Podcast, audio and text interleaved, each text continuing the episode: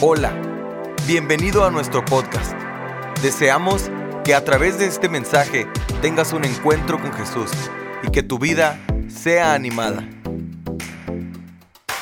No sé si pudiera darme la oportunidad de estar de pie mientras leemos este pasaje. Acompáñame por favor en el Evangelio de Lucas capítulo 8, versículo 40. Lucas capítulo 8, versículo 40, del versículo, desde ahí, del versículo 40 en adelante.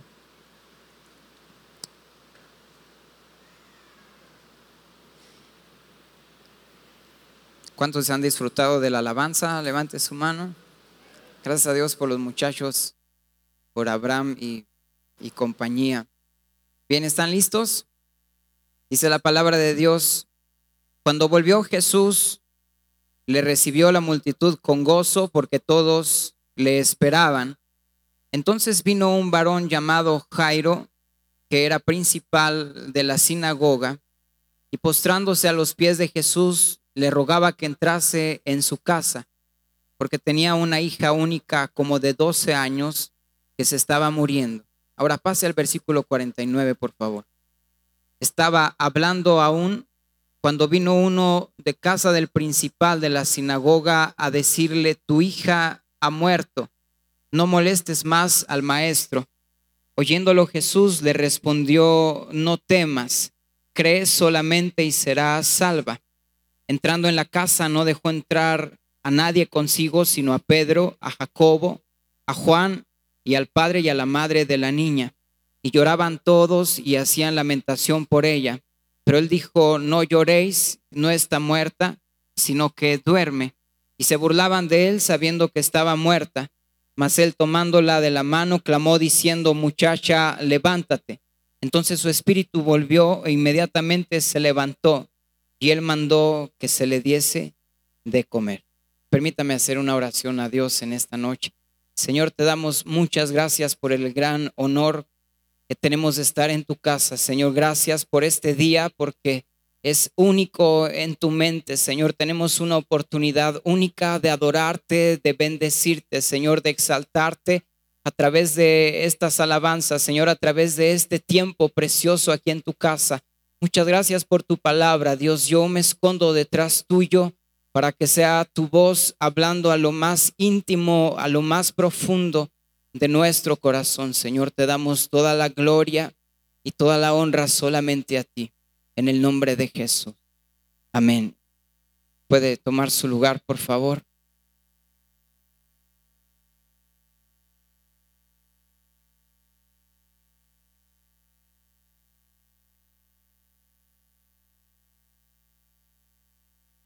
Bien, quiero pedirle que por un momento se olvide de, de cualquier cosa que pueda eh, distraerle. Sabe que hace unas semanas atrás, eh, predicando en una iglesia en, en Toluca, nunca había batallado tanto porque había muchísimas distracciones. Yo estaba predicando y había un niño aquí brincando enseguida de mí y una viejita regañando allá a otros y luego eh, había un ruido afuera que tronaba como si estuviéramos en la guerra, no sé qué, es lo que sonaba afuera, y luego empezó a llover, ya solo faltaba que entraran dos perros y se empezaran a pelear en medio del mensaje. Había una distracción por todos lados y yo estaba luchando, pero yo sé que, que por estos lados no pasa nada de eso. ¿Cuántos están contentos de verdad? Bien, deme unos minutos para darle este mensaje sencillo que Dios ha puesto en mi corazón. Alguien dijo que cualquier buen médico pudiera realizar un parto hasta en un autobús si fuese necesario, pero nunca será igual como hacerlo en el quirófano, en el hospital. O cualquier buen arquitecto podría realizar un buen trazo hasta en una hoja de tamal si fuese necesario, pero tampoco sería lo mismo como hacerlo en, su respirador, en casa, tranquilo. La verdad que hay ciertos lugares que son únicos, que son especiales, ciertos lugares en donde se producen muchísimas cosas. La verdad que hay ciertos lugares que son como una plataforma para nuestra vida y creo que uno debe de cuidar con todo su corazón. Por ejemplo, este lugar, ¿cuántos disfrutan estar en la casa de Dios? Sé que Dios, claro que está en todo lugar, pero hay, un trato de Dios bien especial en su casa y todo lo que podamos hacer en, este tiempo, en este lugar, aunque pareciera no ser tan visto ante la gente, todo lo que tú hagas, la verdad que es especial, pero hay un sitio bien importante del cual quisiera hablarte en esta noche y es nuestra casa. Jairo era un principal de la sinagoga, eh, seguramente lleno de actividades en ella, pero en alguna ocasión su hija de 12 años está muriendo. La Biblia no nos dice de que estaba enferma, pero Jairo necesitaba urgentemente la intervención de Jesús, no en la sinagoga, sino en su casa. La verdad que cuando yo leí este pasaje, Dios habló a mi corazón para enseñarme que aunque han pasado muchos años después de esta historia y aunque estamos en otro tiempo, en otras costumbres, todavía sigue habiendo quien hoy por hoy son semejantes a Jairo que necesitan urgentemente la intervención de Jesús en su casa. La verdad es que nuestra casa es el lugar que la gente menos conoce, es el lugar quizá más oculto, es el lugar en donde atravesamos un montón de situaciones que a veces la gente no puede percibirlo. En ocasiones tal vez nos vemos un poquito forzados a esconderlo debajo de, un rostro de alegría, pero por dentro hay tristeza en nuestro corazón. A veces hay un rostro de, seguridad, de confianza, pero en nuestra casa vivimos una situación distinta y la verdad que si hay un lugar que Satanás ataca fuertemente es nuestra casa. La verdad que hay hogares que, digo con mucho respeto y amor, de momento enfermaron. Hogares en donde el amor se empezó a ir en declive. Hogares en donde la comunicación enfermó en, algún momento y en donde nadie conversa con nadie. Los hijos no saben lo que sucede con sus padres, los padres no saben lo que sucede con con sus hijos es como una biblioteca en donde todos están callados en su asunto. Hay hogares en donde la relación con Dios de momento enfermó, hogares en donde las cosas con Dios iban bien, pero algo sucedió en el camino y de repente empezó a enfermar hasta llegar al punto tal vez de morir, en donde se hace de todo menos de buscar a Dios, hogares en donde no se hace nada de lo que en el templo se hace, es decir, en ocasiones en este lugar disfrutamos tanto de, su presencia, pero a veces en nuestra casa hay una ausencia eh, notable de, de la presencia de Dios. Hogares en donde se habla tan distinto a como se habla en este lugar, hogares en donde se actúa tan diferente a como actuamos en este lugar. Y la verdad que Jesús está totalmente interesado en nuestra casa. El plan de Jesús Jamás será que mientras las cosas en nuestra vida estén bien en nuestro ministerio o en muchas otras áreas, no importa lo que suceda en casa. La verdad es que cuando Jesús sabe que algo está mal en casa, Él quiere actuar poderosamente. ¿Cuántos creen que Dios sigue teniendo todo el poder para resolver toda situación? La verdad que me adelanto al fin de la historia. Jesús acaba interviniendo en la casa de Jairo y todos terminan atónitos por lo que ha pasado. Pero ¿Qué es lo que Jairo tuvo que hacer para que Jesús acudiera a su casa? Si usted me lo permite, solamente quiero hablarle de algunos aspectos, los cuales los encuentro totalmente implícitos en el pasaje. Número uno, veo a Jairo como un hombre presente en su hogar. Y aunque sé que tal vez esto vaya principalmente a aquellos que son cabeza de hogar, creo que de alguna u otra manera nos puede incluir a todos los que estamos en este lugar. Si hay algo que considero su hija, jamás le diría a Jairo es, ¿dónde estuviste cuando más te necesité? Definitivamente veo a Jairo atendiendo a la necesidad de su hija en el momento preciso, en el momento exacto. Yo le mencioné hace rato que no sé de qué enfermó la muchacha, pero cuando alguien enferma, la verdad es que claramente tú puedes notar que algo no está bien, pero puedes notarlo cuando estás cerca de ella, cuando tú estás presente, pero cuando uno está tan ausente, pueden morir aquellas cosas que más amamos en la vida y no darnos cuenta hasta que entonces sucede lo, lo más difícil. Es por eso que me he sentido impulsado a decir rápidamente esto. Creo que definitivamente es importante que nosotros estemos realmente presentes en nuestro hogar. Definitivamente sé que cada quien tiene diferentes actividades y a veces ellas nos llevan a estar ausentes de nuestra casa, pero hay ocasiones que aún estando dentro de ella, uno está tan ausente, metido en sus planes, en sus proyectos, en, sus sueños, en sus deseos, que un montón de cosas están pasando en casa y a veces no lo percibimos. Y hay un instante donde decimos, ¿cómo es que hoy esto está pasando en casa? ¿Cómo es que nuestro matrimonio ha llegado a este punto? ¿Cómo es que nuestros hijos están en esta situación? ¿Cómo es que está pasando esto? ¿En qué momento nació? ¿Cuándo fue que sucedió? Y a veces uno piensa, esto tuvo que haber surgido de la noche a la mañana. Pero la verdad es algo que no sucedió de la noche a la mañana, sino que desde hace tiempo estuvo pasando. Pero a causa de que en ocasiones uno está tan ausente, algo está muriendo allí y uno no lo atiende. Es por eso que creo que vale la pena estar atento a nuestra casa todos los días, atento a cada rincón de nuestro hogar, atento al corazón de los nuestros, atento al corazón de nuestra esposa, lo diré así, de nuestro esposo, de nuestros hijos, cuidando cada área, que no hay absolutamente nada enfermo y si hay algo que de momento cambió, poder atender a esto rápidamente. Mis papás son pastores en, en un pueblo llamado Guadalupe y en el tiempo de la violencia sucedió algo que, que se volvió muy común en Ciudad Juárez. En un pueblo llamado Reforma llegaron unos hombres persiguiendo a su hijo para matarle. El hijo corrió hasta su casa, llegó a la puerta de la casa, se escuchó el alboroto y el padre del muchacho salió y estos hombres querían matar al muchacho delante del padre. El padre se paró enfrente y entonces estos hombres le decían, hágase a un lado, Señor, por favor. Y obviamente el Señor no se quitaba, pero ellos encontraron la manera de matar al muchacho delante de su padre. Y este fue un, cuadro verdaderamente eh, doloroso para nosotros. Ahora permítame decirle esto, la verdad que el plan de Satanás es todos los días matar algo en, en nuestra casa. La verdad que él siempre busca destruir algo.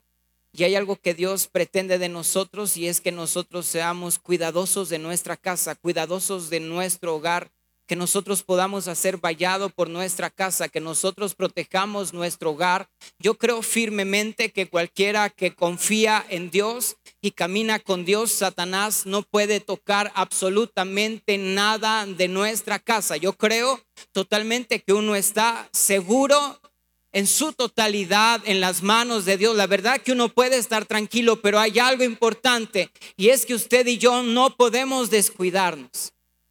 Porque creo que a pesar de lo que le digo, si uno empieza a descuidarse, es ahí en donde Él entra por la puerta principal de nuestra casa y empieza a destruir un montón de cosas. Es por eso que digo que creo que de nada serviría conquistar al mundo entero si al final nuestra casa se está muriendo, nuestra casa está siendo destruida. Creo que esto es lo más importante para que en ningún momento tus seres más amados digan dónde tú estabas en ese instante más difícil, sino que tú puedas decir yo estuve siempre cerca de ti para ayudarte. Permítame contarle algo más les veo la cara de que les gusta el chisme y voy a contarles algunas cosas. Pero en un funeral, mucha gente se levantó para agradecer a la persona que ahora estaba muerta. Entonces uno dijo, doy gracias porque él estuvo ahí cuando yo estuve enfermo y otro dijo, doy gracias porque él estuvo ahí en el, en el problema más grande de mi vida. Él estuvo ayudándome. Y mucha gente empezó a levantarse para hablar pero al final, después de que todos hablaban, el hijo se levantó y dijo en voz alta, papá, ahora entiendo dónde estabas cuando más te necesité, atendiendo a, todo lugar. Sea alguien presente en tu casa. Hoy en esta noche le hablo a aquellas mujeres que son padre y madre de su hogar. Le hablo a aquellos muchachos que sus padres no quieren nada con Dios. Sé que se oye extraño, pero aún en tu juventud, sea alguien atento a tu hogar. ¿Cuántos pueden adorar a Dios hasta aquí? Número uno, número dos, perdón, quizá debería pasármelo de largo porque pareciera ser tan obvio, pero creo que es tan importante decirlo. Hay algo que Jairo hace y es acudir a Jesús. La verdad que esto me encanta porque no es Jesús el que acude a Jairo, sino es Jairo el que tiene que acudir a él. Y la verdad no está de más decir que es lo que uno debe de hacer siempre en primer lugar, acudir a Jesús antes que a cualquier otra cosa, antes que al consejo del amigo, antes que a cualquier libro que pueda tener aparentemente toda la solución. La verdad que a lo largo de la historia la gente ha acudido a un montón de cosas buscando encontrar la solución. Hay hombres que han ido detrás de la mujer, hay quienes han ido detrás del hombre, de la fiesta de fin de semana, del dinero, de las drogas, del alcohol, de los brujos, del psíquico, del psicólogo. Hay muchos que han ido detrás de uno al cual consideran puede ser su ayuda, como quien fue detrás de Mahoma, de Confucio, de, de Russell, de Buda, de aquel que le llaman el Papa y le consideran el segundo de Dios, pero el único que realmente puede cambiar las vidas se llama Cristo Jesús sin nadie más. Él es el único que realmente puede ayudarnos. Él es el único que realmente puede transformar todo. Por eso acudir a Jesús es lo que debemos hacer en primer lugar. Pero esto me encanta porque encontrar a Jesús en ese tiempo no era cosa sencilla. La verdad que para encontrarse con Él no era como ahora, que fácilmente podemos buscar a alguien a través de, de las redes sociales y un montón de cosas. Así que encontrar a una persona en ese tiempo no era sencillo, por lo tanto tenías que tener un sentido de emergencia y tenías que hacerlo ya, no podías esperarte para después. Así que si usted me lo permite, yo considero que Jairo buscaba con angustia a Jesús. Creo que él tenía un verdadero deseo de encontrarlo hasta que llegó el momento que lo halló. En algún momento Jesús se le perdió a sus padres, a María y a José. Y cuando lo encuentran en el templo, María le dice a Jesús, ¿por qué nos has hecho esto? Te hemos buscado con angustia. La verdad creo que a la iglesia le hace falta volver a buscar a Jesús con angustia. Creo que una de las razones por las cuales realmente dejamos de encontrarnos con el Señor es porque nuestra búsqueda no es con todo nuestro corazón. La verdad, muchos de nosotros venimos al templo y salimos tal y como entramos, no nos encontramos con Él, a pesar de que decimos, yo vine a buscar a Dios, a pesar de que cantamos, a pesar de que levantamos las manos, a pesar de que participamos en unas cosas, pero a veces no nos encontramos con Él porque nuestra búsqueda no es con todo el corazón. A veces nuestra búsqueda es simplemente superficial. Sin embargo, yo veo en Jairo que seguramente él estaba desesperado por encontrarlo. La Biblia dice, me buscaréis y me hallaréis porque me buscaréis de todo vuestro corazón. Y si la iglesia volviera a buscar a Jesús con todo su corazón, con una verdadera pasión, con una verdadera hambre y sed de encontrarlo, creo que muchas cosas cambiarían, creo que muchas cosas serían transformadas, creo que Dios tocaría lo que tiene que ser tocado. Es por eso que a veces creo que el Señor hace ciertos movimientos para provocar eso en nuestro corazón. De verdad que Dios sabe cuando usted y yo hemos entrado en una pasividad total. Dios sabe cuando nos hemos convertido en alguien conformista que dice, esto está bien así. Y creo que es por eso que a veces Dios tiene que permitir ciertas situaciones en nuestra vida para llevarnos a buscarle como quizá lo hacíamos en algún comienzo, cuando anhelabas con todo tu corazón que Él te tocara, que Él te usara, que Él te levantara, pero no sé qué pasó. Perdóneme por hablarlo como si supiera, no tengo otra forma de hablarlo más que en general, pero tal vez es para una sola persona en este lugar. Y yo quiero preguntarte, ¿qué es lo que te pasó en el camino? ¿Por qué dejaste de buscarlo como lo hacías antes? Es por eso que que escuchas que uno puede encontrarse con Él y tal vez tú dices, pero no siento que pase nada con mi vida. Hace tiempo que no me encuentro con su poder, hace tiempo que no me encuentro con su presencia. Y la cosa no es que Jesús no quiera hacerse encontrar. Lo que está faltando es esa actitud de nuestro corazón. Creo que esa actitud debemos de tenerla en cada altar. Nunca te canses de venir al altar. Esa actitud hay que tenerla cuando levantamos nuestras manos al cielo, cuando le cantamos a Dios, cuando nos postramos delante de Él, diciendo, Señor, si no te encuentro, yo me muero, si no me topo con tu presencia, yo me muero, tu presencia es mi oxígeno y no puedo vivir sin ella, no es mi ministerio, no es mi capacidad lo que me mantiene vivo, lo único que me mantiene vivo es tu presencia y necesito encontrarme contigo. Si el mundo entero corriera a Jesús, las cosas cambiarían. Mucha gente dice, ¿por qué Él permite tantas cosas? Y es que la respuesta está en eso. Jesús sabe todo. Jesús era 100% hombre y 100% Dios en la tierra. Y él sabía la necesidad de Jairo, pero Jesús nunca fue a su casa hasta que Jairo no vino buscándolo a él. La verdad sé que el Señor siempre quiere hacer lo que solamente Él puede hacer. No quiero sonar repetitivo, solo quiero que esto quede bien grabado en tu corazón. Hay que buscar a Jesús con todo nuestro corazón. Sigo en el segundo aspecto. Hay algo importante de subrayar. Jairo buscó a Jesús cuando su hija estaba enferma todavía. Ante sus ojos había esperanza. Cuando viene a Jesús, entonces Jesús va a la casa de Jairo y en el camino es que llega alguien de la casa de Jairo y le dice, no molestes más al maestro. Tu hija ha muerto. La verdad que a veces uno cuando escucha hay que acudir a Jesús, uno dice, cierto, voy a hacerlo. Pero cuando las cosas parece que se tornan aparentemente imposibles, hay una voz que viene a tu corazón diciendo, no lo hagas más. ¿Cuántas veces has orado por tu matrimonio y, tu matrimonio se fue abajo? ¿Cuántas veces has orado por tu casa? Parece que nada pasa. Y aunque uno dice, yo no voy a atender a esa voz, hay ciertos momentos donde uno es más vulnerable a poner atención a esa voz. Satanás anda como un león rugiente buscando a quien devorar. Él no puede devorarte si tú caminas con Dios, pero Él hace ruido.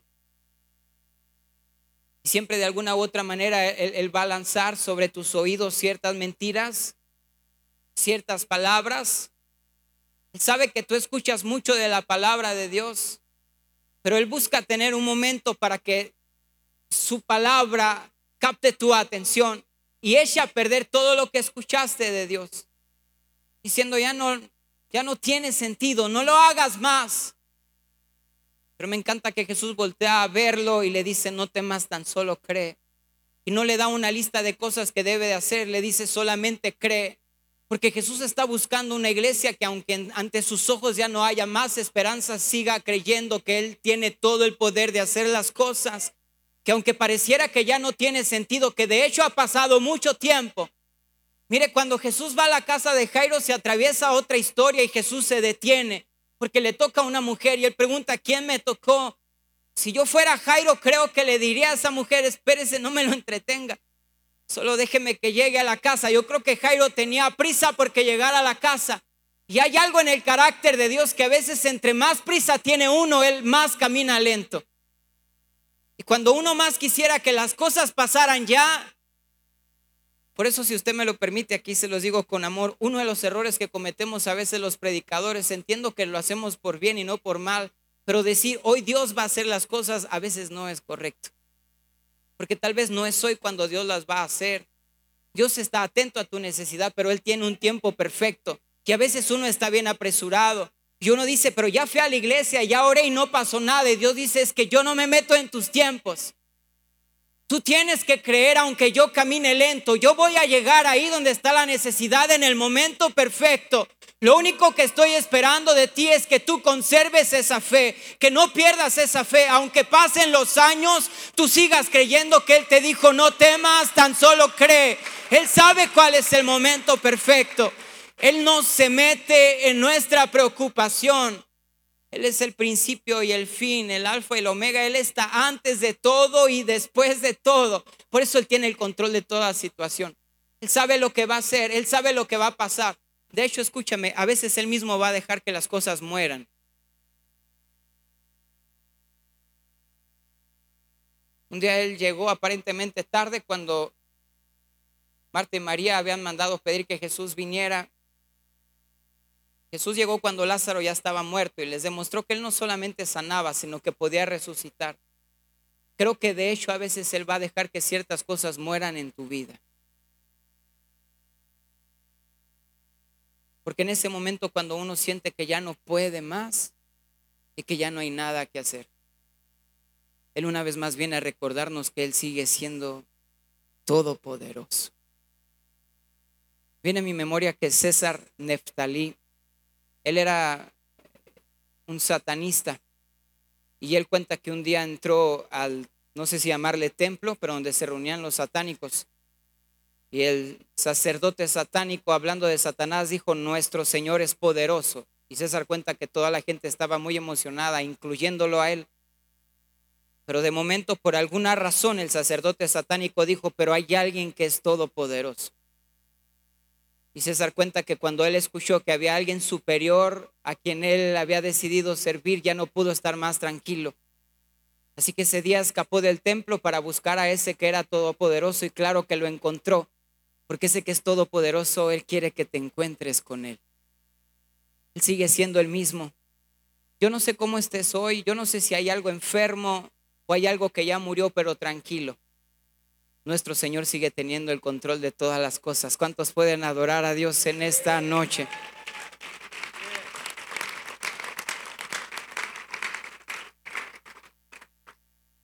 En tercer lugar, y voy rápido, algo que veo en Jairo es humildad. Cuando Jairo viene a Jesús, Jairo no viene con la cabeza en alto diciendo, mira, yo soy un principal de la sinagoga, no sé si me conoces, la gente me conoce, soy popular, tengo una necesidad, si puedes ir bien, si no, no hay problema. Jairo no hace eso. Jairo viene y se postra delante de Jesús y le clama a él. La verdad que hay una sola regla para que Jesús atienda a nuestra vida y es exactamente esta. No es gritarle la fórmula, puedes recitarle la Biblia entera, puedes estar por horas hablando con él, pero donde hay orgullo en nuestro corazón, entonces no sucede nada pero cuando uno es humilde. Pero es que para ser humilde hay que reconocer. Jairo viene diciendo, mi hija única está muriendo y creo que ese es el problema. El problema es que a veces nosotros sabemos en el fondo del corazón que somos nosotros los que necesitamos urgentemente la intervención de Jesús. Pero a veces uno piensa, pero ¿cómo lo he de reconocer? Increíblemente a veces hay ciertas cosas que nos cuestan reconocer delante de Dios. No sé si lo ha pensado antes, pero algo que Dios ha utilizado desde el principio como una fórmula para provocar sinceridad en el hombre es hacer preguntas. Dios le preguntó a Caín, ¿dónde está tu hermano Abel? Dios le preguntó a Elías, ¿qué estás haciendo aquí cuando estaba en una cueva? Dios le preguntó a Moisés, ¿qué es eso que tienes en tu mano cuando tenía una vara? Jesús estando en tierra lo sabía todo. Y Jesús le preguntó a un paralítico, ¿quieres ser sano? Jesús puso su mano sobre un ciego y luego la quitó y le preguntó, ¿cómo ves ahora? Hay dos cosas que vienen a mi mente cuando veo que Jesús hace preguntas. Una de las cosas que él provoca es una conversación, pero también veo que él siempre busca que uno sea sincero y que uno confiese su realidad, aunque él la sabe. Porque cuando uno la confiesa, lo que está implicado ahí es la humildad. Por eso cuando él le preguntó a Caín, ¿dónde está tu hermano Abel? Lo que sé que Dios está esperando es que Caín diga, lo maté, pero me arrepiento. Eso es lo que hice, pero me arrepiento. Pero Caín dice, ¿acaso soy yo guarda de mi hermano? Cuando Jesús pone la mano sobre el ciego y la quita le pregunta, ¿cómo ves ahora? Qué bueno que el hombre fue sincero, porque el hombre le dice, veo a los hombres, pero como a árboles que se mueven. Imagine que el hombre con orgullo dice, yo veo todo con claridad. No hay problema de nada. Creo que Jesús lo hubiera dejado ahí y hubiera dicho, bueno, nos vemos. Sin embargo, él le cuenta la verdad y lo que Jesús hace es poner su mano una vez más. Uno se ha perdido de que Jesús extienda su mano sobre nuestra necesidad porque nos cuesta a veces. Nos cuesta como hombres humillarnos delante de Él y decir, Señor, es mi culpa. Es más, algo está muriendo en mi casa porque yo lo enfermé. Yo lo enfermé con mis palabras. Yo enfermé el corazón de mis hijos con mis acciones. Yo enfermé el corazón de mi esposa con mi comportamiento. Es bien difícil reconocerlo. Pero cuando uno viene delante de Él y se olvida de su nombre, de su posición en la iglesia, de quién tú eres, de quién te respeta, y simplemente piensas que el único grande es Él y te rindes a sus pies y caes como muerto, como Juan el apóstol en la isla de Patmos y le dices, Señor, la verdad es que yo necesito con todo y mi experiencia y mis años y todo lo que sé, yo necesito que tú hagas lo que mi conocimiento no alcanza, lo que mi experiencia no alcanza. Reconozco que yo lo provoqué tal vez, pero una cosa sé que tú eres el único que puede ayudarme. Nadie más puede hacerlo. ¿Sabe que hace tiempo había algo en la habitación de mi papá que olía mal? No era él. No encontrábamos qué es lo que olía mal y, andábamos buscando toda la familia por todos lados y no lo hallábamos. Pero hay algo que nos llamaba la atención y es que todos percibíamos el olor menos él porque él pasaba mucho tiempo en la habitación. Y cuando uno pasa mucho tiempo en un lugar, llega un momento que, ya no percibes muchas cosas, solamente la gente que entra y sale de ese lugar. Por ejemplo, les contaba que mis papás son pastores en el valle y, hay mucha gente que dice, ¿cómo pueden vivir aquí? Huele a, todo, a vaca, a estiércol. Pero la gente de ahí no tiene ningún problema con eso, porque uno se ha acostumbrado. Cuando uno es tan orgulloso, perdóneme por lo que voy a decir, pero algo está bien muerto en nuestra casa. Hay una peste en nuestra casa, pero hay tanto orgullo en nuestro corazón que llega el momento que nos acostumbramos tanto y ya no lo percibimos. Y la gente lo nota. La gente dice es que en este hogar falta algo que había antes. Es que falta algo en él que, que antes había. Y él no se da cuenta y dice, yo, yo no sé de qué hablan. En mi casa así nos hablamos, pero así nos amamos. Así somos, pero así, así nacimos. Y uno se acostumbra a tantas cosas, a vivir en medio de la muerte. Y Dios dice, no puedes estar así. Ese no es el ambiente de Jesús. Uno no puede decir, el Señor es el centro de nuestro hogar si de verdad hay, hay mucha muerte en nuestra casa. Cuando las mujeres llegaron muy de mañana a la tumba, el ángel le dijo, ¿por qué buscan entre los muertos al que vive? Me encanta porque lo que está diciendo ahí es que este no es su ambiente. Obviamente yo no te conozco, pero Dios sabe cómo estás. Y Dios sabe cómo está tu casa. Lo único que necesitas hacer es humillarte delante de Él. Voy a lo cuarto y voy de bajadita en el mensaje. Lo que Jairo hace es dejarle a Jesús el control de su casa. Dice la Biblia que cuando Jesús entra a la casa, no dejó entrar a nadie consigo, sino a Pedro, a Juan y a Jacobo, al padre y a la madre de la niña. Y otro evangelio dice que sacó a los que estaban tocando flautas y hacían alboroto. O sea, no solamente metió a los que él quiso, sino sacó a los que él quiso. Él tomó el control de la situación. Esto es lo cuarto que quiero decirte. Si tú sabes que hay algo que está mal en tu casa, lo que uno necesita es no simplemente decirle a Jesús, Ve a mi casa, actúa, toca lo que está muerto. Lo que Jesús espera es que lo dejes tomar el control de tu casa. Y dejar el control a Jesús de la casa implica que Él va a sacar algunas cosas a las que tú y yo quizá le dimos la bienvenida por años. Y entonces Él va a decir, esto hay que sacarlo. Perdóneme por lo directo, pero no podemos esperar que Él traiga vida a nuestra casa si hay una habitación en donde la pornografía duerme en una cama king size, si hay una habitación en donde los celos están ahí durmiendo, si todos los días almorzamos con el enojo, si todos los días almorzamos con la ira, y el Señor dice, yo no puedo dar vida a este lugar hasta que no saquemos lo que no está bien. Y a veces uno dice, primero trae vida y luego sacamos lo que no está bien. No, así no funciona. Tienes que sacar primero lo que no está bien. Y entonces yo voy a hacer lo que necesito hacer en este lugar. Habrá algo en tu casa que tengas que sacar a patadas. Habrá algo en tu casa a lo que le diste la bienvenida. que desde hace tiempo dijiste pasa en nuestro hogar y lo atiendes y le das de comer. Y no hablo de una persona. Habrá un hábito a lo que tú le has dado la bienvenida. Pero déjeme hacer esta aplicación. Jesús dejó entrar a Jacobo. Jacobo es denominado por los historiadores el justo porque se dice que era un hombre muy apegado a la ley, muy derecho. ¿Sabe qué necesita nuestro hogar que le demos la bienvenida a esto? Ser hogares derechos, hogares bien derechos en la palabra de Dios, bien cimentados en la palabra de Dios, no hogares chuecos. Esto no me gusta mucho decirlo en Estados Unidos, pero a Dios le gusta que seamos bien derechos en todo. ¿Sabe a quién dejó entrar también? A Juan. Juan significa gracia, regalo de Dios. Todos los días dale la bienvenida a la gracia de Dios a tu casa. Cuando la gracia de Dios está, hay un toque bien especial. Yo creo que hasta el más feo se ve guapo con la gracia de Dios. Hay algo que te hace diferente. Se respira un ambiente diferente en tu casa cuando la gracia de Dios está allí. Y Pedro, Pedro fue otro de los que entró, un hombre con muchos errores, pero un verdadero líder. Pedro tuvo muchos errores, pero un día dijo, voy a pescar sin invitar a nadie. Y ahí van los demás detrás de él, porque un verdadero líder no dice, hagan si no hagamos, vayan si no vayamos.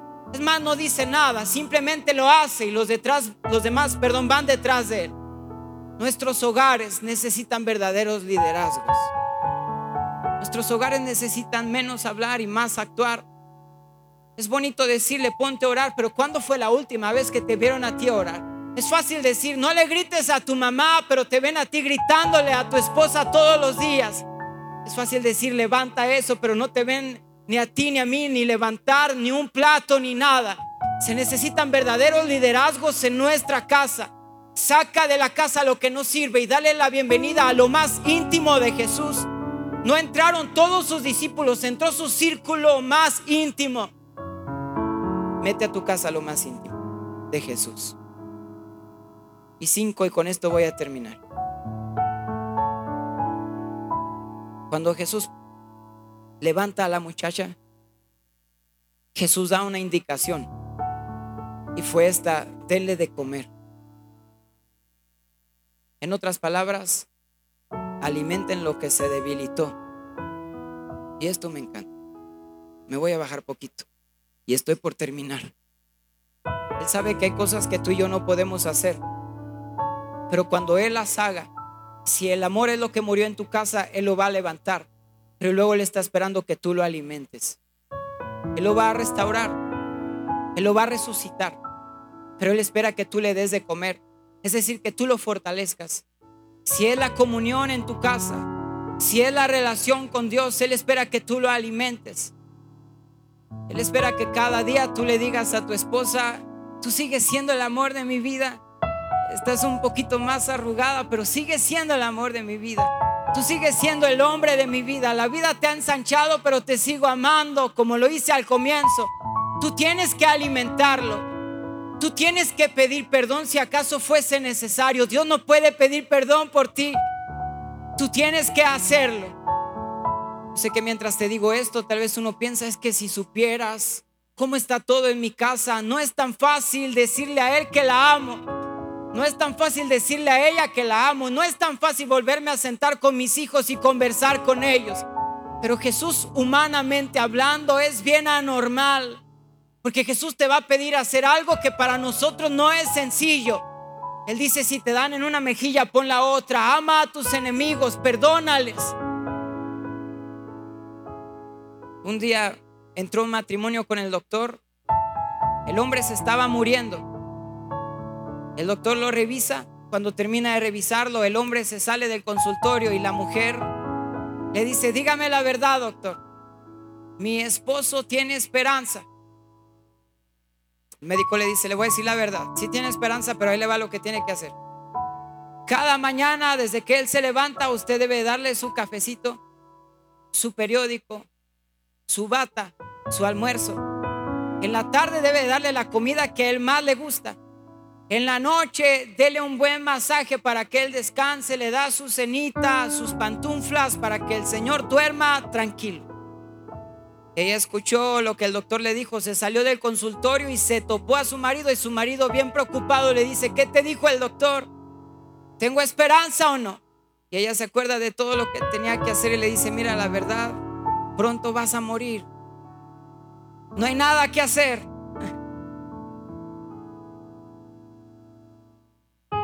Yo sé que hay cosas difíciles de hacer. Yo tuve una amiga que su padre la golpeaba a ella y a la mamá de ella. Y un día cuando su papá terminó de golpear a su mamá, el hombre cayó en la cocina de la casa sudando, cansado, agotado. Y ella llegó y le dijo, papá, te amo. Y ella me dice, la cara de mi padre era que no esperaba que le dijera eso en ese momento. Un hombre contó que él no podía abrazar a sus hijos porque su mamá nunca lo abrazó a él.